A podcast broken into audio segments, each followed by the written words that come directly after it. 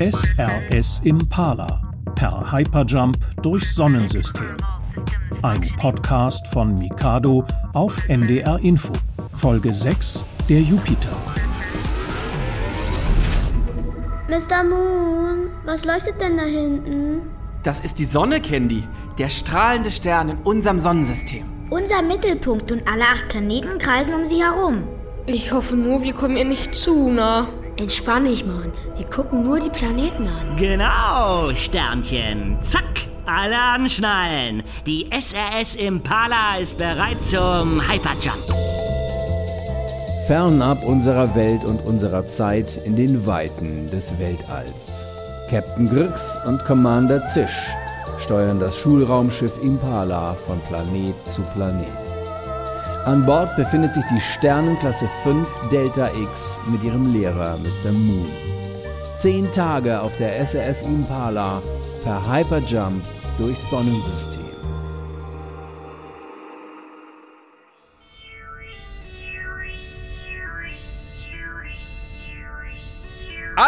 Galaxie-Amphitheater bitte. Es dauert noch ein bisschen, bis wir die Jupiter-Umlaufbahn erreicht haben, aber auf dem Weg dorthin gibt es einiges zu sehen. Hast du nicht gehört, Digga? Pack sofort die Tröte weg. Ja, ja, ist ja schon gut. Achtung! Galaxie-Amphitheatertüren öffnen sich. Wahnsinn, jetzt haben wir schon die Hälfte unserer Planeten angeguckt. Alle Gesteinsplaneten abgehakt. Jetzt kommen die Gasriesen. Was? Sind die gefährlich? Greifen die uns an? Buh. Ey, Dean, schock mich nicht. Candy, das ist wirklich Basiswissen. Gasriesen heißen die äußeren Planeten. Ja, sorry. Setzt euch alle schon mal in eure Mondsteinsessel. Oh, Hast du das, das gesehen? Das war ganz schön knapp, oder? Das war ein Asteroid. Davon gibt's Hunderttausende zwischen Mars und Jupiter. Richtig. Wir durchqueren jetzt den Asteroidengürtel unseres Sonnensystems. Was? Ist das nicht voll gefährlich? Was, wenn wir damit irgendwas zusammenstoßen? Ich schnall mich lieber schon mal an. Passiert nicht. Keine Angst. Wir haben ja Captain Grix. Für die ist das hier Kindergarten. In ihrer Heimatgalaxie schweben viel mehr so Teile durch die Gegend. Ach, Hunderttausende finde ich schon genug. Keine Sorge, Finley. Das hört sich jetzt furchtbar viel an. Aber du darfst nicht vergessen, wie riesig das Weltall ist. Der Abstand zwischen der Mars-Umlaufbahn und der Jupiter-Umlaufbahn ist so groß, dass es mich eher wundert, dass wir überhaupt einen Asteroiden zu Gesicht bekommen haben. Hat Captain Griggs vielleicht extra gemacht, damit es spannender wird für euch. Haha, Captain Grix hat voll Fun, glaube ich. Der Asteroid, ne? Der sah auch so kartoffelig aus. Wie die beiden Minimunde von Mars gestern. Gut, Candy. Asteroiden sind meist knollenförmig, also irgendwie unregelmäßig. Ah, da kommt ja mein ganz spezieller Freund, der Schulroboter. Dann können wir ja gleich alle loslegen. Guten Morgen, WX8K3. Ich begrüße euch, liebe Sternenklasse 5 Delta X. Captain Griggs hat 37 unserer 128 Bremstriebwerke ausgefahren, um den Jump vorübergehend zu verlangsamen, sodass eure menschlichen Augen den Asteroidengürtel erfassen können. Außerdem hat sie unseren Jumpkurs so berechnet, dass wir jetzt den größten der vielen Asteroiden vor der Weltraumaussichtskuppel haben. Ich präsentiere Ceres, klassifiziert als Zwergplanet. Wohnen da Zwerge oder was? Nein, Candy Meyer, dort wohnt niemand. Zwergplaneten heißen so, weil sie kleiner sind als die acht anerkannten Planeten in unserem Sonnensystem. Definition Zwergplanet. Ist kein Mond, kreist um die Sonne, hat genug Masse, um durch eigene Schwerkraft annähernd rund zu sein, bereinigt seine Umlaufbahn nicht von anderen Gesteinstrümmern. Danke WX8K3, aber das ist jetzt noch zu kompliziert für unsere Schüler. Wir werden ganz am Ende unserer Reise nochmal darauf zurückkommen, wenn wir einen Abstecher zum berühmtesten Zwergplaneten unseres Sonnensystems machen. Oh, wie toll, wir sehen auch Pluto. Ja, danke Emma. Überraschung verdorben. Naja, Bremstriebwerke werden eingefahren, nehmen planmäßige Hyperjump-Geschwindigkeit wieder auf.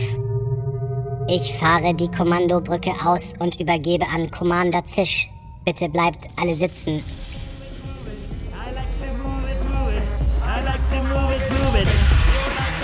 Move it! Hallo Sternchen! Jetzt wird's richtig spannend. Mars Jupiter ist übrigens Captain Griggs Lieblingsstrecke.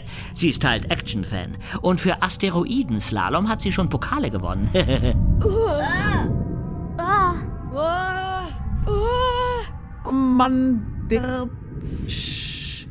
starte Bremsfrage Gang. Das ging jetzt aber schnell plötzlich. Captain Grix hat zack die starke Jupiter-Anziehungskraft genutzt. Mir ist ein bisschen schlecht jetzt. Bremsen kommandiert.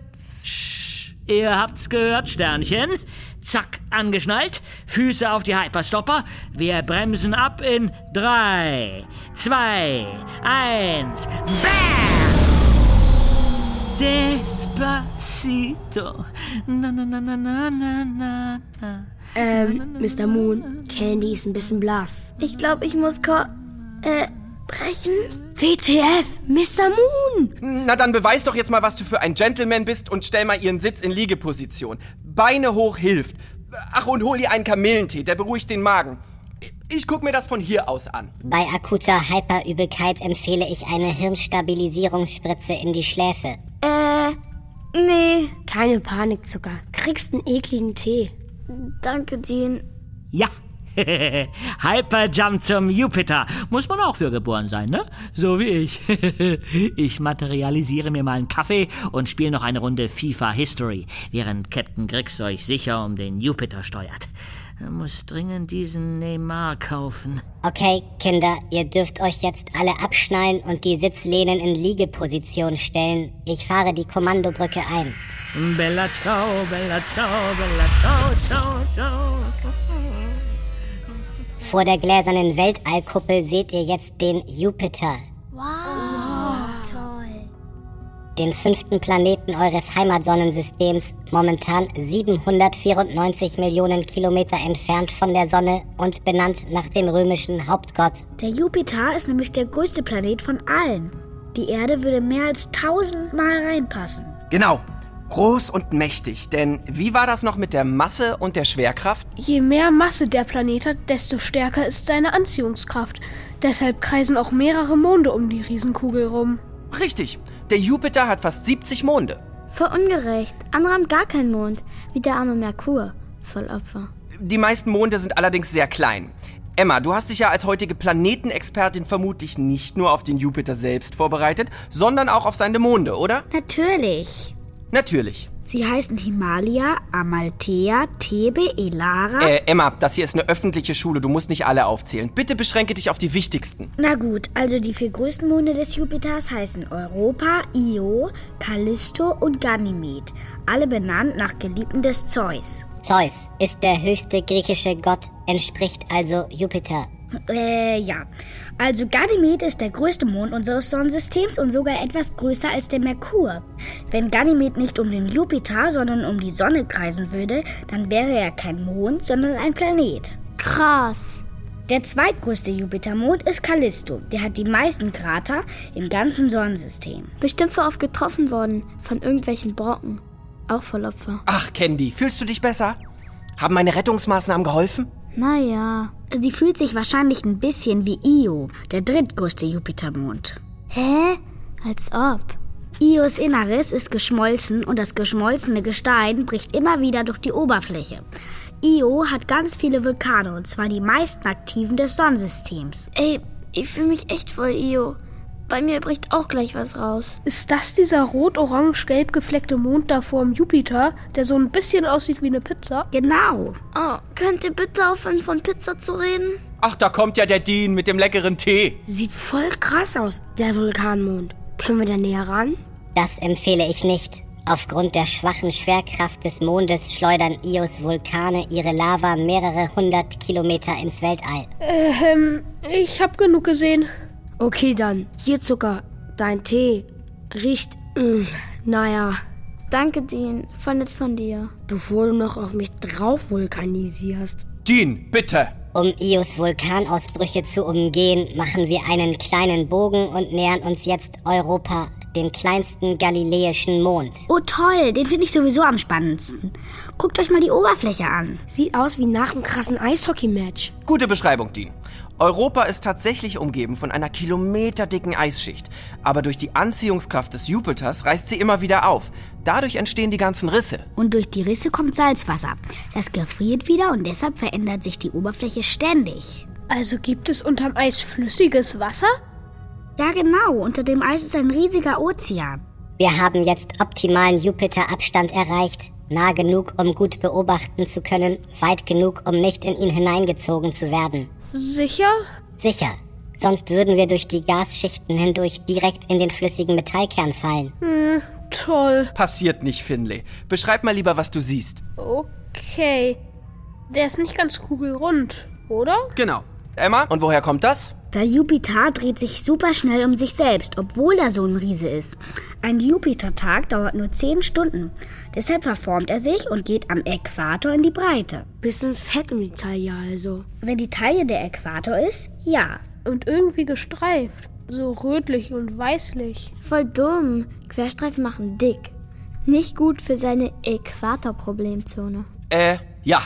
Die Streifen bestehen aus Wolken. Die sind so bunt durch die unterschiedlichen Höhen und weil sie verschiedene chemische Stoffe enthalten.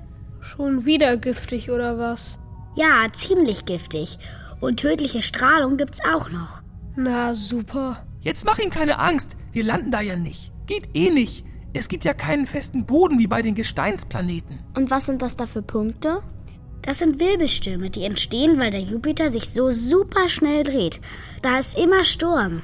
Ist der große rote Fleck da hinten auch einer? Candy, Volltreffer. Das ist der berühmte große rote Fleck. Bist du Planetenexpertin oder was?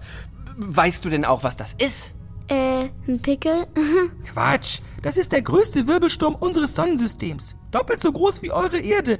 Der tobt schon seit Jahrhunderten. Ah, warum wird es denn jetzt so dunkel? Keine Panik. Wir erreichen gleich die sonnenabgewandte Seite. äh, ja, Emma? Ich wollte noch sagen, dass der Jupiter fast zwölf Erdenjahre braucht, um einmal um die Sonne zu kreisen. Ist ja auch klar. Je weiter die Planeten von der Sonne weg sind, desto länger ist die Umlaufbahn. Hä? Naja, wenn du einen Ball auf den Fußballplatz legst und direkt um den Ball rumrennst, bist du schneller, als wenn du einmal außen um den ganzen Fußballplatz rumrennst. Ah, okay, klar. Krass, was war denn das? Ein Blitz im großen roten Fleck. Jupiter-Unwetter. Richtig. Auf dem Jupiter gibt es gigantische Blitze, sinnflutartige Regengüsse und Blizzards aus chemischem Schnee. Ich will hier weg. Chill mal, Finlay. Ist doch voll galaktisch hier. Guck mal da hinten. Das sind Polarlichter, hundertmal heller als an den Erdpol. Jupiter-Polarlichter entstehen, wenn geladene Teilchen von Io in die Atmosphäre des Planeten eintreten. Der Vulkanspuckmond schon wieder. Achtung, wir müssen gleich zum nächsten Jump ansetzen. Okay, dann bitte noch kurz zusammenfassen. Was habt ihr gelernt? Nichts. Ich wusste alles schon. Ist klar, WX8K3. Du bist ja auch ein auf Weltallwissen spezialisierter Schulroboter. Ich meinte wie immer die Kinder. Dreht sich in 10 Stunden um sich selbst, braucht aber auf seiner ewig langen Sonnenumlaufbahn fast zwölf Erdenjahre. Voll der Chef der Jupiter. Alles am größten hier. Deswegen heißt er ja auch Jupiter, wie der römische Chefgott. Die Erde würde tausendmal reinpassen. Mindestens. Krasse Anziehungskraft. Sammelt alles um sich herum ein. Darum hat er voll viele Monde jetzt. Tödliche Strahlung, giftige Gaswolken und heftige Stürme mit Megablitzen. Und das Ganze bei minus 150 Grad. Sehr schön, Kinder. Und danke für die Vorbereitung, Emma. Wer traut sich an den Saturn und macht morgen unseren Planetenexperten? Ist das der mit den voll schönen Ringen? Den liebe ich. Ja, Candy. Dann bist du morgen unsere Planetenexpertin. Äh, okay, na gut. Fahre Kommandobrücke aus. Hey, Sternchen. Ziemlich beeindruckend, der Planetenchef, was? Bereit machen zum Hyperjump. Ihr hört es, mein Chef will weiter.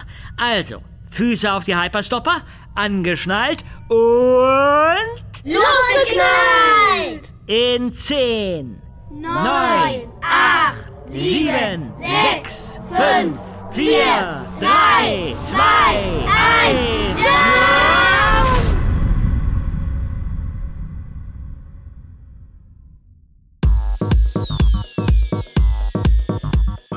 SRS Impala per Hyperjump durchs Sonnensystem. Ein Podcast von Mikado auf NDR Info. Und in der nächsten Folge geht's zum Saturn. Tatsächlich haben alle Gasriesen Ringsysteme. Aber die sind viel dunkler als die Eisringe des Saturns. Und deshalb sieht man sie nicht so deutlich. Beschreib doch jetzt mal den Saturn selbst. Äh, er ist so beige, cremefarben. Auch ein bisschen gestreift, aber nicht so doll wie Jupiter. Sehr schön. Und könnte man dort landen? Nee, gibt ja gar keinen Boden. Alles Gas, ne? Und der Saturn ist riesig, aber voll leicht. Bingo, Candy. Es ist der Planet mit der geringsten Dichte. Deshalb ist seine Anziehungskraft auch kaum stärker als die auf der Erde, obwohl sie fast 800 Mal in den Saturn passen würde. Also wenn der in einen riesigen Pool fallen würde, gibt's ja nicht in echt, ist klar. Aber wenn, dann würde der nicht untergehen. So leicht ist der. Und wenn ihr mehr spannende Podcasts für Kinder hören wollt, guckt auf ndr.de-mikado oder sucht Mikado in der ARD Audiothek oder in eurer Podcast-App.